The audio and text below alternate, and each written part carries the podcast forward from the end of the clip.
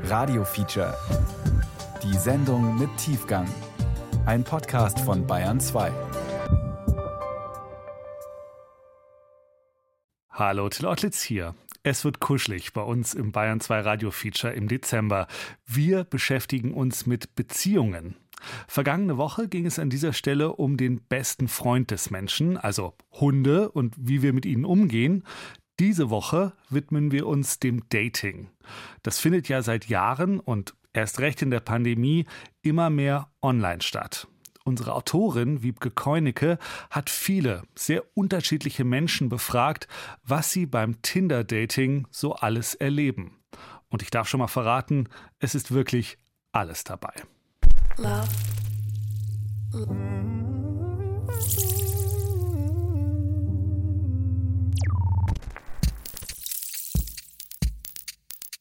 Bei den Männern habe ich auch einen erlebt, da dachte ich, der hat ein ganz, ganz nettes Profil. Ähm, wir haben auch ganz kurz geschrieben, dann ist es nicht zum Treffen gekommen und nächsten Tag schrieb er einfach nur so Bock auf Sex. Obwohl wir nie drüber geschrieben haben, ob wir uns jetzt treffen. Also es war ein perfekter Chat nahezu. Genau mein Typ vom Optischen. Super eloquent, alle Chatmanieren beherrscht.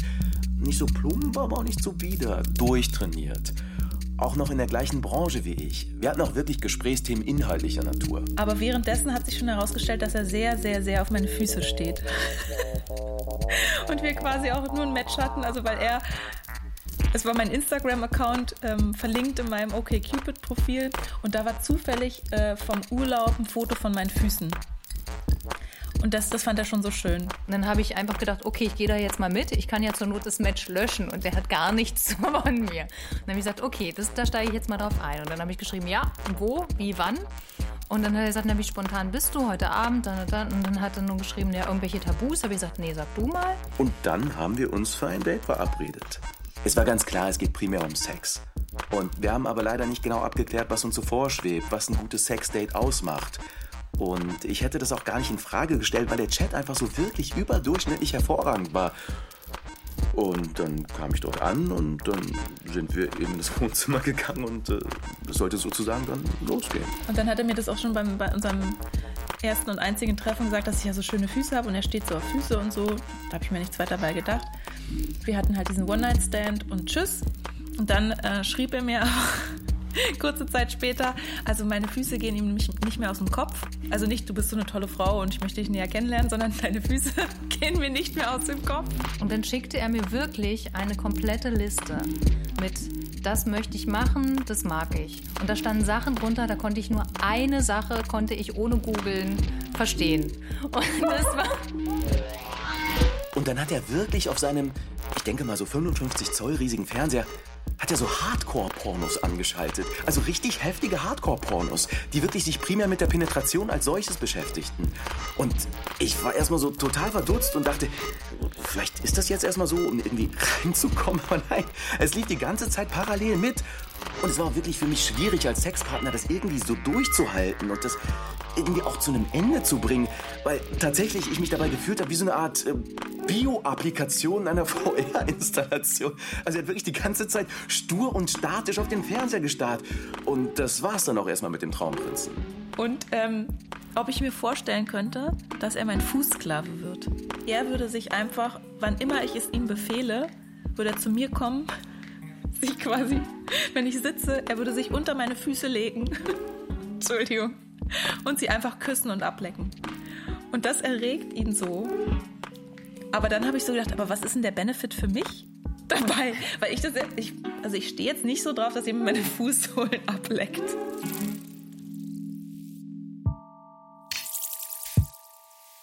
Neues Lieben. Liebesgeschichten im Zeitalter von Tinder. Ein Feature von Wiebke Keunecke. Also das erste Foto, was ich gesehen habe, war ein Mann mit nacktem Oberkörper und einem großen Fisch im Arm. Und dieses Motiv könnte man jetzt darüber schmunzeln, dass das besonders besonders war, aber es ist besonders typisch. Die Kategorie Mann mit Fisch gibt es auch in unseren weitläufigen Daten. Also der Mann mit Fisch hat bei mir sofort ausgelöst, dass ich mir sicher war, ich möchte da auch mit Forschungsaugen drauf schauen. Und meine Doktormutter war auch relativ schnell überzeugt. Und dann haben wir das Projekt gegründet, genau. Mein Name ist Johanna Degen, ich bin Wissenschaftlerin an der Universität in Flensburg und ich führe hier das äh, Forschungsprojekt zu Tinder. Mein Name ist S. Ich bin 30 Jahre alt. Ich identifiziere mich als non-binary und ich habe eine Behinderung und zwar finale Muskelatrophie als eine Form von Muskelschwund. Mittlerweile ging ich jetzt über es einfach in meine Profile zu schreiben. Direkt ganz oben in der Vorstellung steht drin, dass ich im Rollstuhl sitze. Wenn ich es früher im Chat erwähnt habe, waren die Leute ganz schnell weg. Einfach so innerhalb von zwei Minuten war ein vielversprechender Kontakt vielleicht verschwunden. Ähm, und bei dem ersten Date war es so, dass wir relativ lange, mehrere Wochen, immer so kurz hin und her geschrieben haben. Aber es waren so knappe, knappe Sätze und Nachrichten. Okay, ich schreibst es einfach ähm, in dein Profil, schaust, was passiert. Und seitdem hat sich gebessert. Also jetzt schreiben wir tatsächlich ähm, Menschen, die sich auch wirklich vorstellen könnten mit mir irgendwie ein Date zu haben oder was anzufangen. Und es gab dann ein Wochenende, als der Typ mir schrieb und meinte so, ja, wie sieht's denn aus? Wollen wir uns nicht dieses Wochenende mal treffen? Und ich hatte damit schon gar nicht mehr gerechnet. Es kam so aus der Kalten. Ähm, und ich meinte, ja, okay, ich habe Zeit, lass uns das machen. Es war Sommer. Und er schlug dann vor, dass wir uns im Bergheim treffen am Sonntagnachmittag. Er sei ja da und dann könnte ich ja auch einfach dorthin kommen. Und dann habe ich kurz überlegt und habe gedacht, ja, dann mache ich das jetzt. Und in dem Moment war es für mich aber auch so das Berlinigste, was ich mir vorstellen konnte. Man trifft sein Tinder-Date im Berghain am Sonntagnachmittag. Also es wird Klischee 3000. Ich habe mich bei Tinder zuerst angemeldet das war auch lange Zeit das Einzige ähm, und habe es damals auch wirklich nur gemacht aus Neugier, weil es alle gemacht haben. Ich war ganz lange in einer Beziehung mit einer Frau und wusste dann irgendwie nicht, also vorher war ich schon auch mit Männern zusammen und wusste nicht, was will ich denn jetzt eigentlich? Also Mann oder Frau war ich jetzt gar nicht festgelegt. Und ich wollte eigentlich also auch jetzt nicht die nächste große Liebe finden, sondern einfach mal meinen Marktwert testen und gucken, was so geht. Also habe ich mich bei Bumble angemeldet und auch Männer und Frauen angegeben. You seem so confident. I feel so unsure when I take you in my arms and lead you through the door. Also ich meine, wir haben uns im Grunde kennengelernt über Grinder, über eine, über eine, naja, über eine Sexparty, die da halt organisiert worden ist. Also es hat halt so ein bisschen geklickt, so wie das vielleicht auch normalerweise beim, ich sag jetzt mal, normalen Date der Fall wäre. Und wir uns dann danach äh, dann auch separat halt eben getroffen haben. Und dann über dieses eigentlich doch ziemlich unromantische Kennenlernen im Prinzip dann zueinander gefunden haben. Also ich bin 41, wohne in Frankfurt seit elf Jahren mittlerweile. Ja, arbeite nicht in Frankfurt, sondern in der Stadt hier in der Nähe und bin in der Unternehmensführungskraft, in der Unternehmenskommunikation von einem, von einem sehr großen Unternehmen. Ich merke auch manchmal gar nicht den Unterschied zwischen den Profilen. So, es ist sehr viel äh, eine Art von Frau so und die ist irgendwie am, am Strand mal und dann hier in so einen schick Abend und halt so voll viel so Schmink an und und und es ist halt okay Cupid da im Gegend äh, mehr so da habe ich mehr den Gefühl das sind so eher äh, realistischer Bilder vor allem und dann der Profil hat halt mehr Inhalte so weil es gibt halt mehr ähm, Eigenschaften und, und Fragen die man beantworten muss. Ich weiß noch, wie ich dort in der, in der Schlange stand. Ich hatte mich so ein bisschen zurechtgemacht, alleine vor diesem Club und dachte, okay, ich weiß, ob, ich weiß nicht, ob das jetzt so eine gute Idee ist, weil ich auch gar nicht wusste, ähm, wie lange er schon dort ist, in welchem Zustand ich ihn da treffe und ob das überhaupt so das richtige Setting ist für ein erstes Date, weil es ja so ungewöhnlich eigentlich auch ist. Ich bin dann rein und dann haben wir uns unten in der Haupthalle ähm, verabredet und dann kam er da oberkörperfrei in so einer kleinen Ledershorts mit einer Bauchtasche ähm, und es war, es war wirklich schön. Es war total nett. Wir haben uns dann draußen in den Garten gesetzt, haben ein bisschen was getrunken und haben die ganze Zeit gequatscht, ein, zwei Zigaretten geraucht. Haben dann auch noch zwei, drei Stunden getanzt. Und was mich sehr positiv überrascht hat, er entsprach genau den Fotos. Also es war genau das, was ich erwartet hatte. Das ist so ein Pragmatismus. Ich habe jetzt Zeit, dann kann ich auch tindern. Andere tindern strategisch.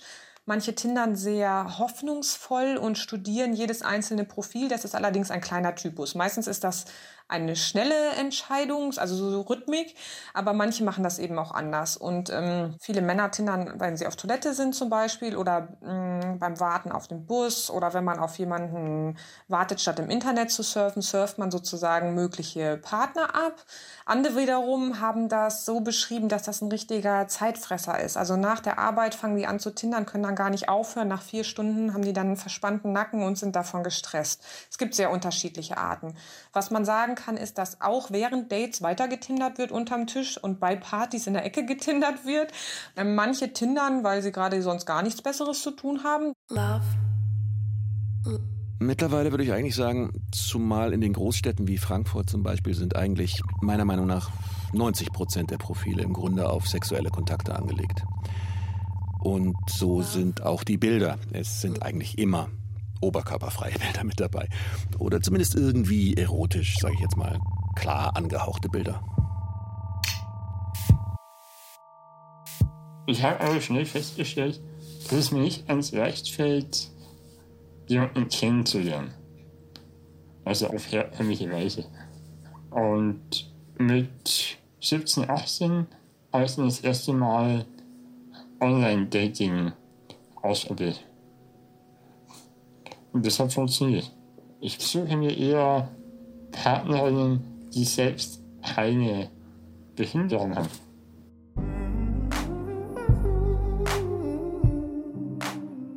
Und das Witzige an der Geschichte war, dass er verheiratet war, allerdings mit seiner Frau Polyamor lebte. Und ich dann seine Freundin wurde, neben seiner Ehe. Und seine Frau hatte wiederum auch eine Freundin zu dem Zeitpunkt. Und wir hatten dann Vierer-Dates, bei denen ich mit, als, als seine Begleitung kam und seine Frau mit ihrer Freundin.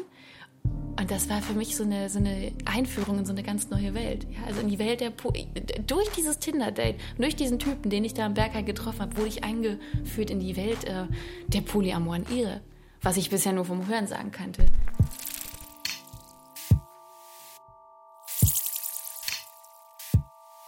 Wusste am Anfang gar nicht, was ich für Fotos da reinnehmen soll. Also ähm, die Gefahr ist ja auch immer, dass jemand dich sieht, den man kennt. Davon muss man sich dann sehr schnell einfach befreien. Das ist eben so. Ich habe auch Leute getroffen, die ich kenne. Nicht nach rechts gewischt, aber halt da gesehen. Nicht zu viel Locken, nicht zu viel mit den Lippen, weil meine Lippen sind immer so ein Einladeindikator für, wow, du hast ja voll die Blaselippen. Wo ich mir auch denke, wow, danke ähm, nicht zu viel Körper, weil ich halt auch ein breites Becken habe. Dann kommt dann halt auch so, bestimmt hast du voll den riesen Arsch. Also man merkt halt schon, dass die Leute in die Bilder immer Geschichten rein erzählen, so ein Narrativ um einspinnen.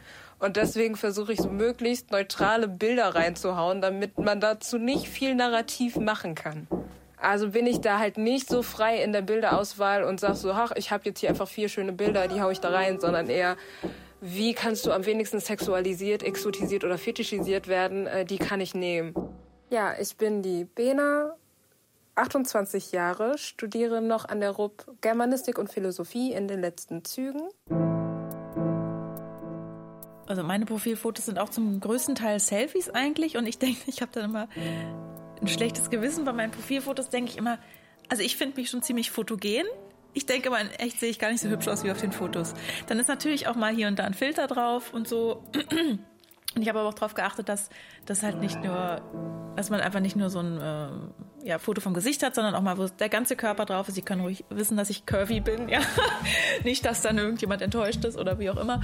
Äh, auch so ein bisschen Fotos mit Hobbys, aus dem Urlaub mal aber ich habe kein Fotos mit einer Katze zum Beispiel. Ich habe ein Foto, da sagt eine Freundin, oh, das ist so schön, da explodiert das ganze Internet, wenn du das in dein Profil stellst. Und das habe ich aber extra nicht in mein Profil gestellt, weil ich dachte, das ist so Klischee. Ja, also eine Frau so mit langen Haaren und dann so ein Katzenbaby. das muss man doch einfach nach rechts wischen. Das habe ich extra nicht reingenommen. Also das Online, äh, mobile Online-Dating ist davon geprägt, von dieser Unterstellung des, der Irreführung. Äh, und da gibt es einen sozialen Regelkatalog und der ist völlig eindeutig und dazu verhalten sich alle. Filter können benutzt werden und Filter können so weit gehen, dass wir das zur ähm, Kategorie Inkognito zählen, dass man sozusagen äh, die Gesichtszüge nicht mehr erkennen kann wegen Überbelichtung und mehreren Filtern, die die Haut bereinigen sollen. Da kann man mitunter Personen nicht mehr erkennen.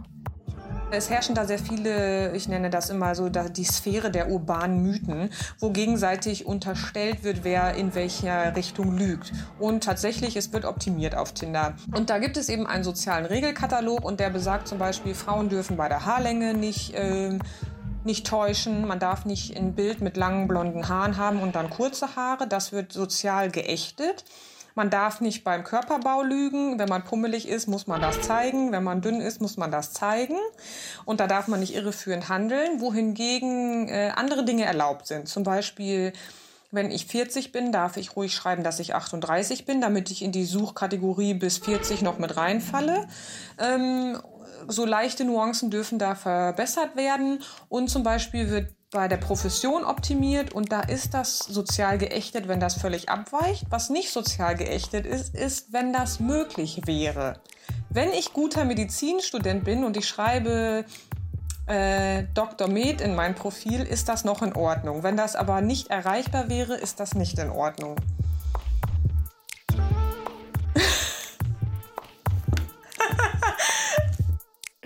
Ja, also es gab mal einen Fall, da hatte ich ein Match mit einer Freundin. Also wir hatten denselben Mann gematcht. Und äh, die Unterhaltung, also sie halt richtig äh, kristallblaues, äh, blaue Augen, war dann so, boah, deine Augen, die sind voll schön und dies und das. Und also nur bei der Begrüßung. Und bei mir war so, wow, da bin ich ja mal gespannt. Also auf deine Körperteile möchte ich auch gerne mal ejakulieren. Und ich so, okay, wow, womit habe ich das denn jetzt so, hä?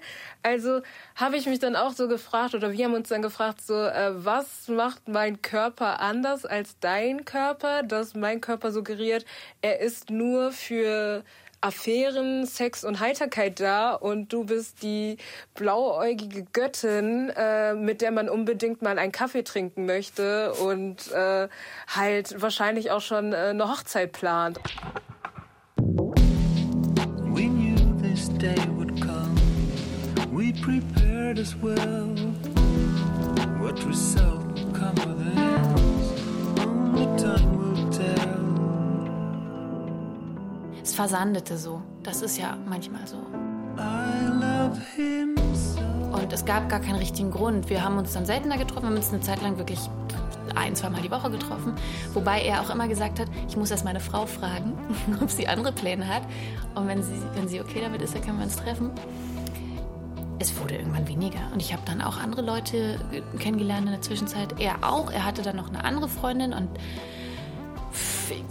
also dadurch, dass es für mich ja auch gar keine Perspektive auf eine richtige Beziehung hatte, war es dann auch okay. Weil ich von vornherein wusste, okay, das ist jetzt nur so eine Art von Affäre, aber da wird nicht mehr draus.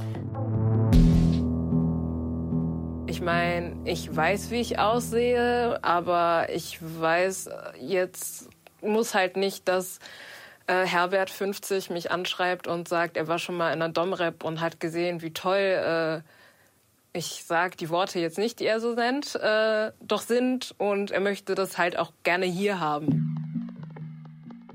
Also ein Drittel der Männer, die ich über die Apps kennenlerne, sind Singles. Und ein weiteres Drittel sind in offenen Beziehungen und das dritte Drittel betrügt seine Frauen bzw. Freundinnen.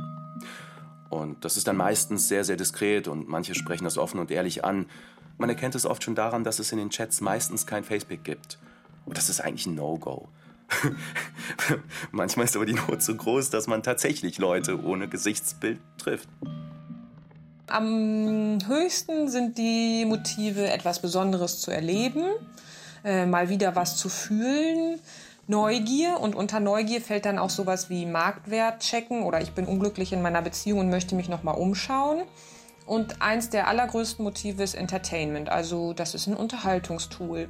Und auch die, die sozusagen an der Tinder-Phase vorbeigegangen sind, schon lange in festen Beziehungen sind, entwickeln so einen gewissen Neid gegenüber des Objekts der Fremde sozusagen. Also man möchte gerne wissen, wie das geht oder findet das total spannend und obwohl man in seiner Beziehung zufrieden ist, guckt man dann gerne mal bei Freunden, weil das eben ein Gegenstand ist, den man selbst nicht benutzt hat bis jetzt.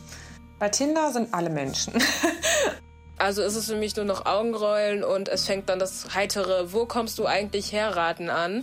Weil das kommt ja halt dann immer mit. Ja, du bist so exotisch und dann sagst du, mhm. Und dann kommt, ja, wo kommst du denn her? Und dann sagt man, ich komme aus dem Ruhrgebiet und dann, nee, nee, wo kommst du eigentlich her? Und dann geht's halt weiter. Und dabei hat der Mensch mir nicht mal einen guten Tag gewünscht, kein gar nichts. Und das sind die ersten vier Sätze und man denkt sich so, äh, ja, nee, danke. Ähm, ich weiß, dass das jetzt hier mit äh, jemand anders anders ablaufen würde und ihr würdet über ganz andere Themen sprechen und ich muss hier meinen Stammbaum aufbröseln und da habe ich jetzt weniger Lust drauf.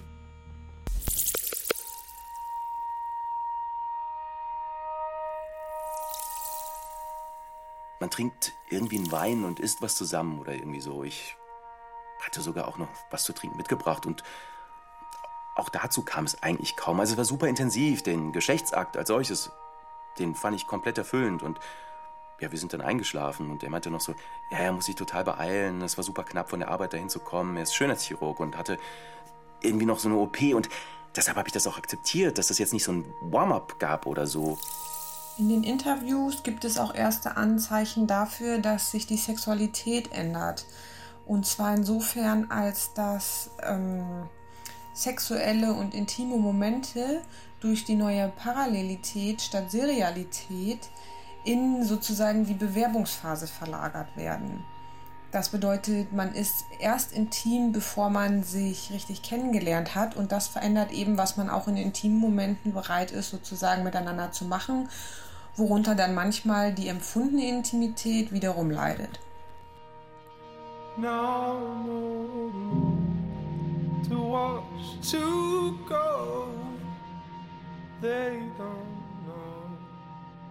Ich bin aber vor ihm aufgewacht und dann bin ich aufs Klo gegangen und ich habe halt gesehen, dass mehrere Bilder auf den Nachttischen umgeklappt waren und im Bad hingen dann so Bilder von Kindern und, und, und einer Frau.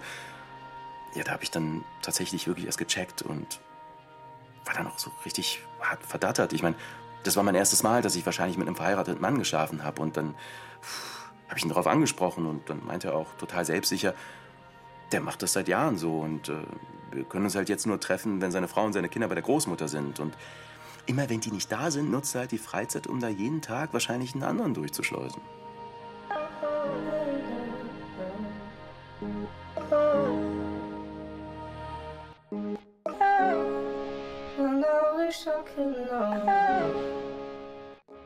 Ich achte irgendwie, ich gebe zu eher sogar auf die Texte. Also wir nennen sie liebevoll, also Männerrunde immer White Saviorism Boys. Das sind immer so Leute, die dann halt äh, ein Jahr in einem anderen Land waren und äh, da unterrichtet haben oder irgendwie einen Hausbau gemacht haben, Schulaufbau und dann, ähm, hey, ich war mal in Namibia, ich war mal in Kenia und habe einfach unterrichtet. Äh, die geben halt schon gerne so Likes, aber das packt mich jetzt eher weniger. Und dann ähm, machen sie dann halt da unverblümt die Kinder mit äh, in ihre Profile rein, die das wahrscheinlich gar nicht wissen, deren Eltern wissen das halt gar nicht, aber Hauptsache sie können sagen, so, hey, ich bin gereist, ich habe was Gutes getan. Ich wollte es einfach nochmal ausprobieren und gucken, ob es vielleicht nur an dem Mann lag, den ich davor hatte. Aber ich glaube, das ist, ähm, was ich so gemerkt habe, ist, dass ich, äh, ich habe es zu einer Freundin gesagt, dass ich so eine Penisangst entwickle. Ich weiß nicht, ob man das so sagen kann, aber es ist nicht eine Angst, aber ich habe, glaube ich, jetzt, ähm, also ich war früher mit Männern zusammen, dann sehr, sehr lange mit einer Frau und ich glaube einfach, dass sich so diese Sexualität, was man so möchte, äh, sich geändert hat. Und das ist für mich ganz klar durch dieses Dating jetzt und auch durch diese Erfahrung wieder mit Männern, ähm, ist es für mich nicht mehr die Sexualität, die ich, die ich will. Also ich habe mir abgewöhnt, gezielt nach Beziehungen zu suchen. Ähm, ich meine, man lernt sich kennen und dann entwickelt sich einfach und dann schaut man einfach, wohin es sich entwickelt. Befreit von irgendwelchen Zwängen oder, oder ähm, ja, irgendwelchen erzwungenen Vorstellungen. Mittlerweile ist das auch so ein Teil meiner Agenda, die ich abfrage. Es gibt ja verschiedene Kriterien, nach denen man heutzutage sozusagen datet. Und ein Reizthema ist auf jeden Fall immer noch Schutz. Also insbesondere bei Homosexuellen ist das schon noch ein wichtiges Thema. Und ich nehme die PrEP, also die Präexpositionsprophylaxe. Das ist quasi eine Prophylaxe von HIV-Kontakt. Das ist eine Pille, die nimmt man einmal täglich und man kann sich also nicht mehr infizieren. Und dieser Mann hat einfach ohne Gummi mit mir geschlafen. Und irgendwie finde ich, ist das noch ein echt heftiges Gefühl zu wissen, dass der eine Frau und Kinder hat. Womöglich schlafen die auch noch miteinander. Also es ist was anderes, mit jemandem in einer offenen Beziehung zu schlafen, wo das womöglich auch kommuniziert wird. Aber die Frau weiß ja nicht, dass der Mann wahrscheinlich richtig geplant und ausgiebig rumhurt und sie wirklich strategisch betrügt. Ich meine, das ist schon krass.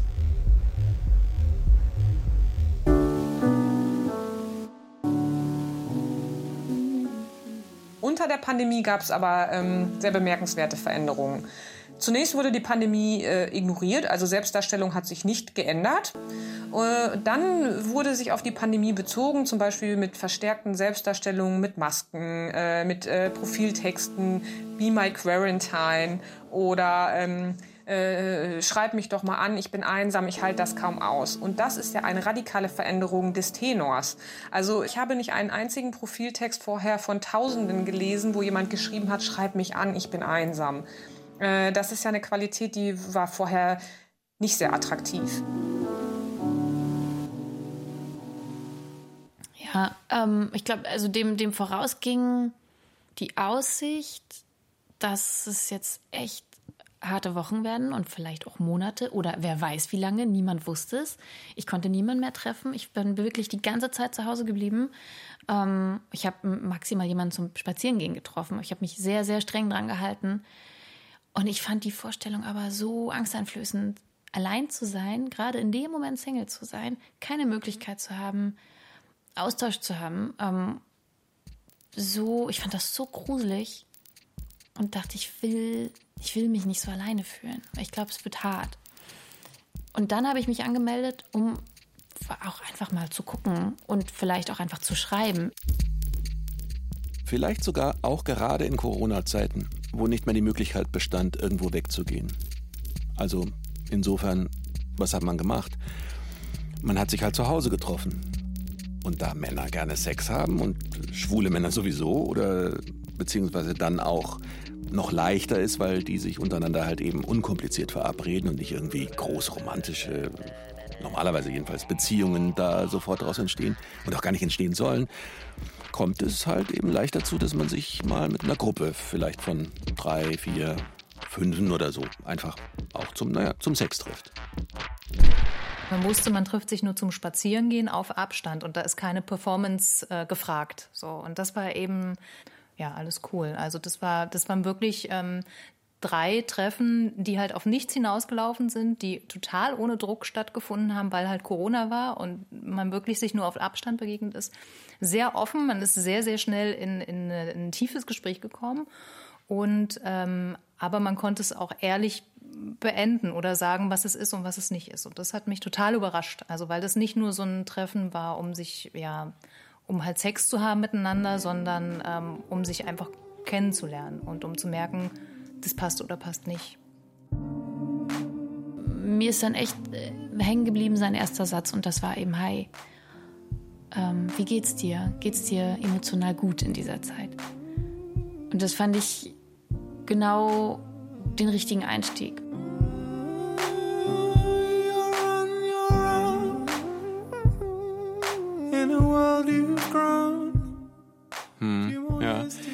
Also, also die ehrliche Antwort ist am Anfang, äh, als das im März, April besonders krass war, da hat es vielleicht mal so ein paar Wochen irgendwie eine Pause gegeben. Und dann, also es ist wie so, als hätte man diese Art von Treffen davon unabhängig gemacht, als äh, würden alle mal ein bisschen kurz ihr Gehirn im Kollektiv ausschalten und würden das sozusagen separat nebenher laufen lassen. Aber gleichzeitig ansonsten im normalen Leben alle Corona-Regeln brav einhalten. Und dann, dann ja, wird während dieser Gruppendates parallel dann manchmal alle ihre Handys in der Hand kurz und checken, wen man vielleicht noch dazu holen könnte. Und seit Corona ist es mehr. Am Anfang war es so, okay, lass mal einfach spazieren gehen. Das habe ich öfters gemacht so. Dann, gehen, dann holen wir uns ein Bier und und das ist halt schon mal witzig, weil es schon im Winter ist und dann so, man trifft sich eher abends und dann ist man, man läuft halt rum in so einen, in einen Park oder so und ist halt super dunkel und da ist halt hm, ist immer ein bisschen ja, witzig zu sehen, wie der andere oder wie beide so reagieren.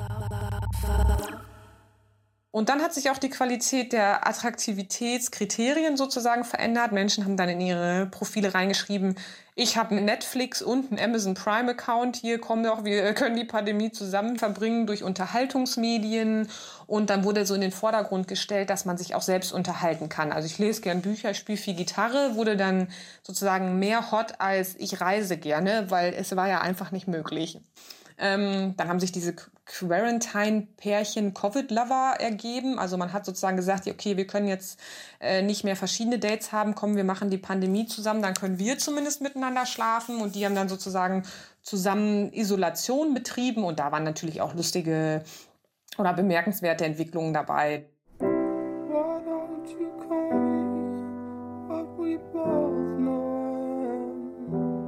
Wir hatten dieses Date und es war total schön. Ich glaube, es war deswegen so schön, weil wir beide so verzweifelt waren und so ein Bedürfnis hatten nach äh, Flirt und Körperlichkeit und Aufmerksamkeit und dieser Aufregung, dass wir in dem Moment für uns beide gegenseitig die tollste Person auf der ganzen Welt waren, weil wir nicht wussten, wann dieser ganze Blödsinn endet um, und uns wirklich in so einem absolut schillernden Licht gesehen haben. Und dann haben wir relativ schnell beschlossen, dass wir jetzt ähm, Corona-Buddies werden. Oder wir haben es genannt Lockdown-Buddies with Benefits. Ja. Dann kommt es auf eine neue Stufe, wo ich ein paar Mal einfach direkt zu Hause eingeladen wurde. Was halt immer ein bisschen, ich glaube, vor allem für die Frau so ein bisschen erst eine also es ist halt nicht, also würde man sofort denken, so, ja, es ist ein bisschen strange, dass du ein komplett unbekannter Mensch bei dir einlädst. So. Ähm, aber also bisher habe ich noch nie so, so, ein, so eine schreckliche Geschichte gehört und immer, wenn ich da war, ähm, ja, dann ist es halt erstmal so, so ein bisschen so aufregend so, ähm, aber man trinkt ein Glas Wein und man quatscht und erzählt sich ein bisschen über sich was und lernt sich ein bisschen kennen und so und ähm also es hat sich sehr verändert und dann wiederum nach sechs Wochen hat sich das wieder normalisiert. Die Pandemie ist jetzt kaum noch ein Thema. Also es gab sozusagen so eine Welle, das wurde thematisiert und kollektiv verarbeitet und jetzt ist das im Moment zumindest zur Normalität geworden. Und mir hat es total geholfen in der Zeit. Obwohl ich nach zwei, drei Wochen gemerkt habe, dass es eigentlich nicht der Typ Mann wäre, für den ich mich in normalen Zeiten begeistert hätte. Mit dem ich vielleicht nicht mal ein Date gehabt hätte, wenn es diese Pandemiesituation nicht gegeben hätte. Aber ähm, das klingt so ein bisschen, das klingt so ein bisschen schlimm, wenn man das sagt. Aber ja, in dem Moment, glaube ich, haben wir uns beide viel wohlwollender gesehen, weil einfach die Konkurrenz auch gar nicht da war. Und wir waren froh, dass da jemand war. Ich beobachte bei meinen heterosexuellen Freunden jede, die gerade Single ist und die benutzen hauptsächlich Tinder oder sehr viel OkCupid. Also die sind super attraktiv. Ich kann immer nicht verstehen, dass die irgendwie teilweise ein Jahr oder mehr keinen Sex haben. Also mir tun die einfach so super leid, weil Heteros, insbesondere Hetero-Frauen, so verklausuliert sind in diesen Chats. Und ich finde auch so versteckt frigide. Also die trauen sich irgendwie nie aus meiner Beobachtung heraus, das offensiv anzusprechen, dass es auch einfach nur um Sex gehen kann, sondern stattdessen wird da ewig lang rumgeplänkelt. Und es kommt irgendwie nicht zum Punkt. Und dann, wenn der Typ mal fragt, du wollen wir uns nicht einfach treffen, hast du Lust auf Sex, dann werden wir eliminiert. Ich finde das so anti-emanzipatorisch.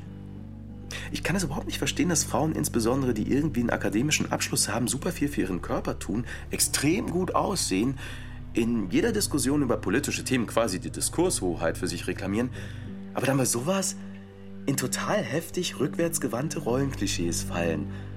Das ist eine Beobachtung, die ich überhaupt nicht verstehen kann. Man wird ja auch faul beim Online-Dating. Deswegen habe ich mich dann einmal mit einem getroffen, weil ich gesehen habe, äh, der wohnt bei mir um die Ecke. Also im selben Bezirk. Fand ich schon mal gut. Der war auch sympathisch. Wir haben uns zum, erstes Date war zum Laufen verabredet. Zweites Date zum Schwimmen. Hatten dann auch mal Sex.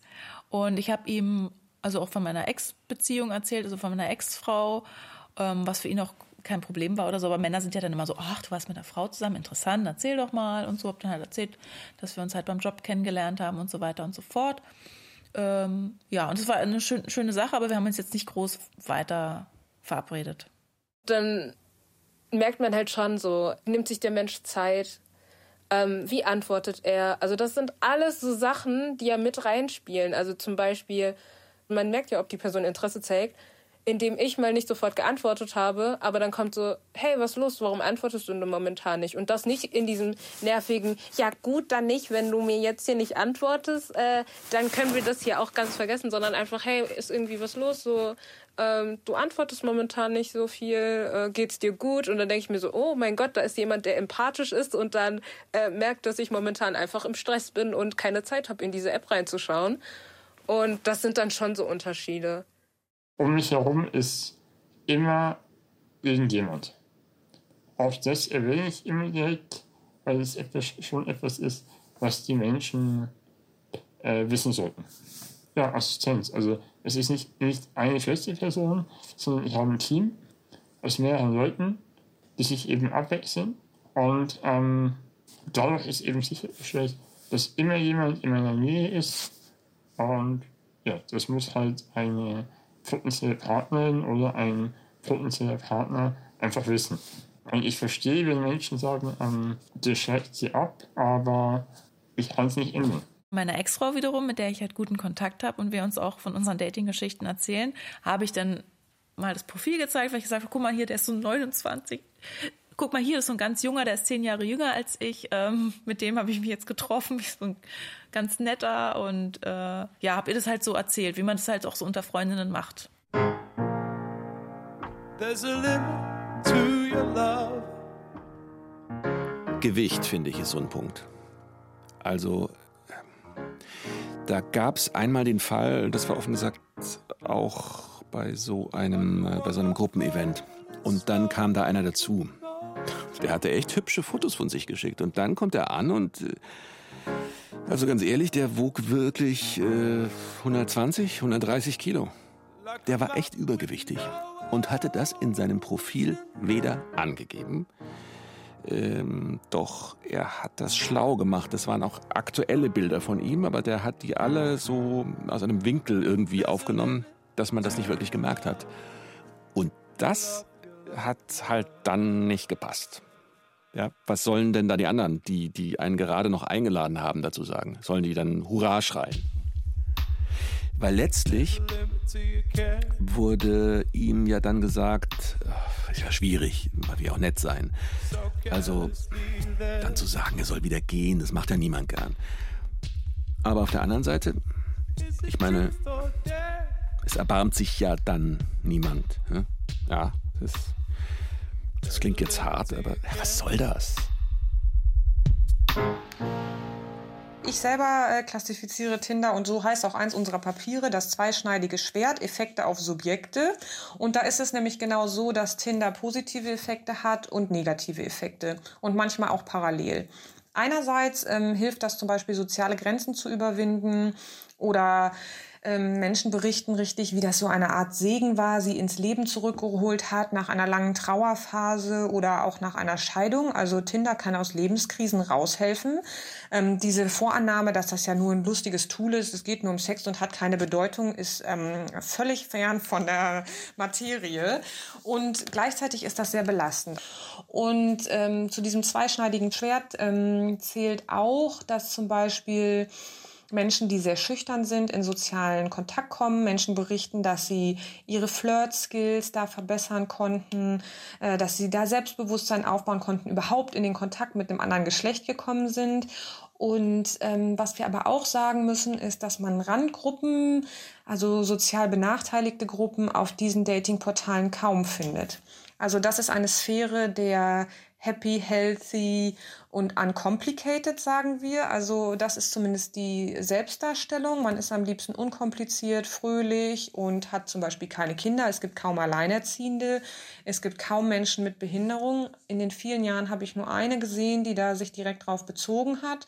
Es gibt kaum übergewichtige Menschen. Es gibt tendenziell wenige Menschen mit eindeutigem Migrationshintergrund. Das ist halt auch oft, was ich dann bekomme, wenn ich ein Match mit einem weißgelesenen Mann zum Beispiel habe. Dann ist immer so, ich hätte nicht gedacht, dass wir ein Match haben. Und das ist dann halt immer so slightly so nach dem Motto, ja, weil du bist ja, ähm, also ich dachte, ihr datet nur Schwarze. So.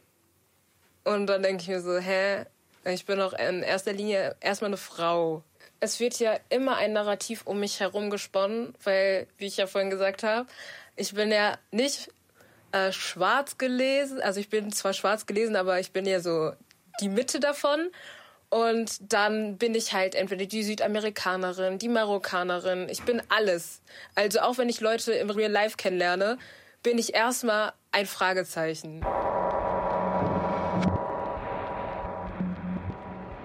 Ja, und ich habe mich dann irgendwann auch auf einer anderen Plattform bei OkCupid angemeldet und dann wurden mir ja mal andere Leute angezeigt, außer bei Tinder. Und auf einmal ploppte äh, jemand auf, der mich angeschrieben hat, wo ich dachte, das Bild kenne ich doch. Und das hat mir tatsächlich meine Ex-Frau gezeigt. Und dann habe ich sie angerufen und habe gesagt, du, der Typ, mit dem du dich getroffen hast, der hat sich jetzt bei mir gemeldet. Auch über das Portal, wo du auch angemeldet bist und ich jetzt auch. Und äh, was machen wir jetzt? Und dann so, ja, schreib mit dem weiter, guck mal, was da rauskommt. Ich bin da sehr sensibel drauf. Ich finde es zum Beispiel blöd, wenn Leute nicht verbindlich sind. Also zumindest verbindlich zum Beispiel in der Kommunikation. Wenn ich keine Antworten mehr kriege auf meine Nachrichten. Ich, also das finde ich ist einfach ein Ding der Höflichkeit, dass man sich zumindest dann noch einmal verabschiedet und nicht einfach abtaucht. Wobei ich es ja selbst auch schon gemacht habe. Ähm, also diese Unverbindlichkeit das ist schon was, was mir auf den Apps extrem oft begegnet ist. Ähm, und das ist ganz, klar, man matcht ganz oft und man trifft sich vielleicht auch ganz oft, aber die Chance, dass es nicht funktioniert, ist einfach viel, viel größer, weil ich diese Person noch nie gesehen habe und noch nie wirklich mit ihr gesprochen habe. Und die Enttäuschungen sind dann häufig. Und das ist frustrierend. Und ich finde, dafür braucht man echt ein dickes Fell und, und viel Kraft und auch viel Selbstliebe, dass man das nicht persönlich nimmt. Die User erleben große Schmerzen, aber kompensieren die sozusagen mit mehr desgleichen. Man wendet sich nicht von den mobilen Dating-Apps ab, sondern swipet dann schnell weiter, obwohl man sich verletzt gefühlt hat davon, dass man ja, äh, negatives Feedback bekommen hat, ohne eine Erklärung, warum man jetzt abgewählt wurde. Und das auch fortlaufend. Also man wird ständig ähm, bewertet von einem Gegenüber, das man mitunter gar nicht sehen kann. Und das macht was mit dem Selbst. Und gleichzeitig wird in der App etwas gesucht und das ist vor allen Dingen besondere Momente. Und das Zweite, was ich auch sehr ähm, wichtig finde, ist, dass das eine pragmatische Lösung ist für einen Lebensstil, der sich etabliert hat. Also ich könnte mir das Leben, so wie ich es jetzt führe, ohne Internet im Allgemeinen und ohne Online-Dating im Besonderen nicht vorstellen. Na doch, ein bisschen war es schon so, weil, also, weil er ist so ein sehr einfühlsamer Typ und ich dachte so, wenn so eine Frau mit Penisangst,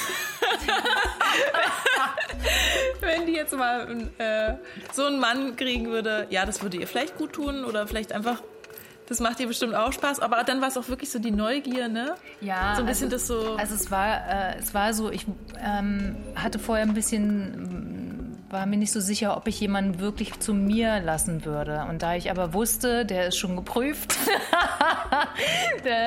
ähm, habe ich mich dann darauf eingelassen. Also ich wusste zumindest, dass es niemand, der mir gefährlich werden kann, weil ich schon wusste, auf wen ich mich da einlasse. Ich hatte also eigentlich aber nicht gedacht, dass ich mich auch körperlich auf ihn einlasse, weil ich das schon ein bisschen eine komische Vorstellung fand, irgendwie, dass wir beide was mit ihm, mit ihm haben.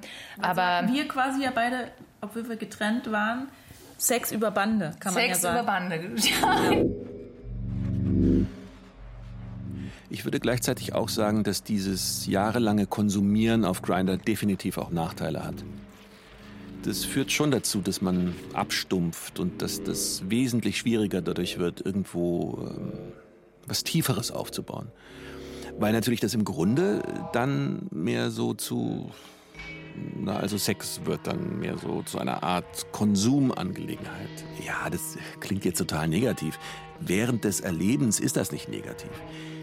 Ich glaube nur, dass es den langfristigen Effekt hat, dass es einen emotional abstumpft. Man kann natürlich auch ähm, süchtig werden nach diesem Match. Ne? Was ich am Anfang sehr gemerkt habe, ist, es gibt ja kein Ende. Du kannst wischen, wischen, wischen, wischen. Es kommen immer Leute nach. Und es ist wirklich ein Pool an Leuten, es hört nicht auf. Und wenn man dann auch noch Frauen und Männer matchen könnte, theoretisch, dann hat man ja eine riesen Auswahl. Und ich habe irgendwann gemerkt, dass ich immer abends ins Bett, ich bin ins Bett gegangen und dann habe ich gedacht, jetzt habe ich noch ein bisschen Zeit, gehe ich nochmal auf Tinder ein bisschen wischen, habe gewischt und hatte dann so eine Regel, wenn ich drei Matches habe, dann mache ich das Handy aus. So. Und dann äh, habe ich irgendwann gedacht, das ist mir aber zu viel Zeit, ich kann halt nie vor halb zwölf schlafen, weil wenn ich dann ein Match habe und dann schreibt noch jemand zurück, das ist dann war mir zu viel Stress. Und dann habe ich gesagt, brauche ich jetzt ein anderes System überfordert mich alles. Und dann habe ich gesagt, jetzt noch mache ich es so, ich wische zehnmal. Wenn dann kein Match ist, okay, aber ich mache es dann noch aus. Und ich finde es manchmal auch so, so, so trostlos. Ich hatte schon Situationen, wo wir mit mehreren Freunden zusammensaßen und wir hatten Langeweile und jemand hat Tinder aufgemacht und alle gucken mit drüber und entscheiden mit. So, swipe nach links, swipe nach rechts. Und dann werden natürlich auch Sachen über die Leute gesagt, wo du denkst, oh, es ist so furchtbar, aber es ist auch lustig. also natürlich, man macht sich dann Spaß draus. Also so, nein, der nicht, oh ja, der ist super. Swipe, swipe, swipe. Natürlich ist es, es ist eine extreme Art von Menschenkonsum, weil du arbeitest diese gefühlt ewige Liste einfach die ganze Zeit ab und swipest weiter und swipest weiter. Du guckst gar nicht mehr so richtig hin. Du guckst dann vielleicht auch einfach nur so kurz, ah, okay, Augenfarbe, ähm, Bart, ja, nein. Du guckst auf so oberflächliche Sachen, liest dir den Text vielleicht auch gar nicht durch, sondern es zählt die erste Sekunde des Eindrucks. Ja, es ist absolut konsumierend. Ja, mega befreiend, mega befreiend. Also das heißt, ähm, es ist für die Schwulen, die irgendwo in der Provinz leben, definitiv halt die Möglichkeit auch einfach andere Leute kennenzulernen. Weil es die halt in ihrem Kaff, wo die dann wohnen, nicht so häufig gibt. Weil Schwule, bekanntlich sitzen sie ja alle in den Großstädten, zum großen Teil irgendwann, wenn sie aus der Provinz kommen, halt die Koffer packen, weil sie es nicht mehr aushalten und in eine größere Stadt ziehen. Und sozusagen Refugees. Also einige. Vor allem Syrer. Junge Syrer. Hübsche Typen. Und klar, für die ist das sozusagen, äh, die wollen ja auch nicht mehr zurück. Also selbst wenn, wenn da irgendwann kein Krieg mehr sein sollte. Also die gehen definitiv nie wieder heim. Und natürlich aus dem Grund. Also das, das, äh, das Leben, was sie als Schwule in diesen Ländern führen würden. Und für die ist das hier natürlich sozusagen, äh, man könnte fast sagen, Mekka. Also das das ist für die die eine Möglichkeit, sich auszuleben.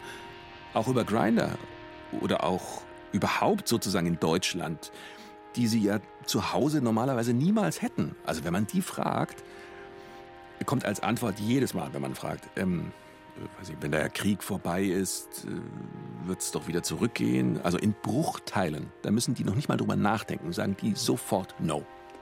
Auf gar keinen Fall. Aber vielleicht noch so viel, man sollte das Online-Dating nicht grundsätzlich im Vorhinein verdammen. Es gibt viele Menschen, die, die da ein bisschen rumspinnen in dem Bereich, das ist völlig richtig. Manchmal nervt es auch, auch das ist richtig. Aber die Möglichkeiten, gerade für behinderte Menschen, sind dadurch extrem gestiegen und ähm, ja, man muss da einfach ein bisschen äh, offener und positiver sein.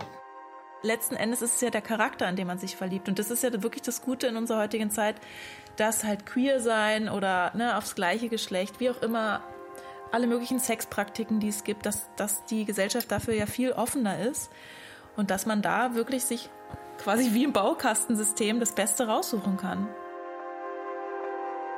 Da geht es eben ständig um den Reiz, dass gerade um die Ecke sehr viele hunderte von attraktiven Möglichkeiten sein könnten. Und äh, das Interesse von Tinder als Akteur ist natürlich nicht den einen einzigen oder die eine zu vermitteln, sondern User online zu halten. Das können wir so ganz äh, knallhart ausdrücken. Ähm, und da etablieren sich dann Praxen, dass man äh, zum Beispiel Tinder während einer Beziehung weiterführt oder zumindest die erste Zeit, den Account noch nicht löscht. Ich glaube, es macht die Beziehung unsicherer, weil ich immer den Hinterkopf oder das Gefühl im Hinterkopf habe, da gibt es noch so viel mehr Optionen, die ich nicht nutze. Habe ich jetzt die richtige Entscheidung getroffen? Ich könnte ja auch mit einer von, weiß ich nicht, drei Millionen anderen Personen jetzt hier gerade sitzen.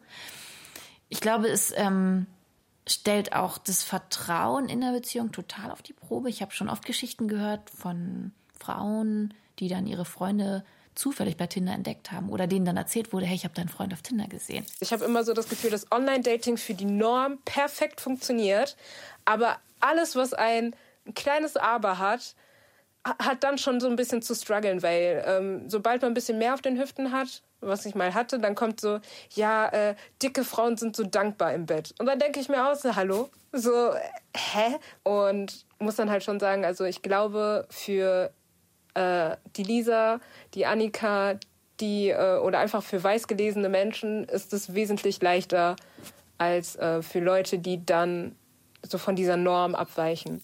Und das alles gilt, obwohl eins der größten Motive ist, einen oder den einen zu finden. Also alle suchen schon die große Liebe. Gleichzeitig etabliert sich aber, und das ist normal, dass Dinge sehr ambivalent sind bei Menschen, eine Praxis, in der das mitunter verhindert wird. Weil wenn die ähm, Suchrichtung von Qualität auf Quantität umschlägt, verändert sich auch die Wahrscheinlichkeit, dass man ein qualitativ passendes Match findet. Also das Reproduktionsverhalten, also sagen wir mal Familiengründungsverhalten, wird schon auch ähm, beeinflusst. Da kann man jetzt natürlich nicht ähm, einseitig kausal sagen, das liegt nur an mobilen Online-Plattformen. Denn äh, die sind nicht entstanden und verändern jetzt die Gesellschaft, sondern wenn solche Phänomene entstehen, bedienen die auch ein Bedürfnis der Gesellschaft. Man kann überall eine Sexualität haben und die ausleben. Aber die wirkliche Tiefe, die kriegt man halt nicht bei jedem Date, das man nach rechts wischt. Was ich jetzt erzählt habe, bestätigt irgendwo schwule Klischees und ähm, vermutlich auch zu Recht. Aber ich hätte genauso gut von Schwulen aus meinem großen Freundes- und Bekanntenkreis erzählen können, die bei sowas überhaupt nicht mitmachen. Also ich will damit sagen, es ist nicht so, dass alle Schwulen sowas machen oder Grinder in der Form nutzen. Es ist so, dass vieles tun. Also ich kenne Dutzende, die das nicht machen und die zum Beispiel auch streng monogame und wirklich auch sehr konservative Beziehungsmodelle leben. Ich stehe sozusagen für einen Ausschnitt. Aber es gibt den anderen Ausschnitt ganz genauso. Eigentlich möchte ich an mir nichts ändern. Ich wünschte einfach, dass die Außenwelt das auch als normal sieht. So, wo ich sagen muss, die jüngeren Generationen, die sind da wesentlich offener. Also mein Bruder ist fast zehn Jahre jünger als ich. Das ist nochmal ein ganz anderer Vibe und das ist so meine Hoffnung dafür, dass ähm, die damit ja automatisch groß werden, äh, dass sie das halt auch anders sehen. Als Resümee kann ich sagen, danke Internet, danke Digitalisierung, leg mehr Glasfaser, weil also ohne Online-Daten hätte ich 99% weniger Sex. Ich würde im realen Leben niemanden kennenlernen, aber ich bin ein sehr erfolgreicher Online-Dater. Ich versuche so einen Schnitt von zwei Dates pro Woche zu halten. Und deshalb sage ich total offensiv, it changed my life. Here we are,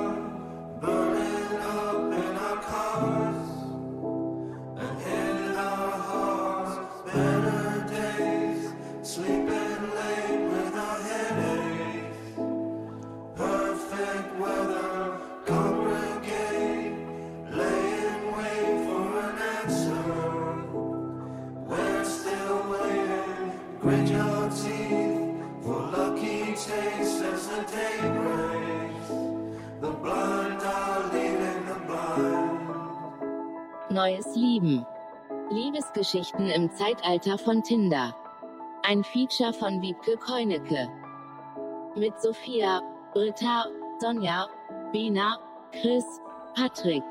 Und mit Andreas Laurenz Meyer als Stefan und Andreas Potulski als Martin, die beide nicht an ihren Stimmen erkannt werden wollen. Ton und Technik. Michael Morawitz und Oliver Dannert.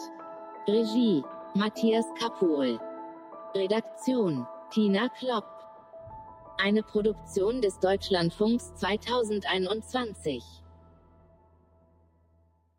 Nächste Woche geht es hier an dieser Stelle um Paarbeziehungen unter Menschen, die beide den gleichen Beruf haben. Künstler. Wenn Sie diese und andere Folgen nicht verpassen wollen, dann abonnieren Sie doch unseren Podcast. Das geht am besten unter bayern2.de-podcast oder in der ARD Audiothek App auf Ihrem Smartphone. Suchen Sie einfach nach Radio Feature. Bis nächste Woche. Ihr Till Ortlitz.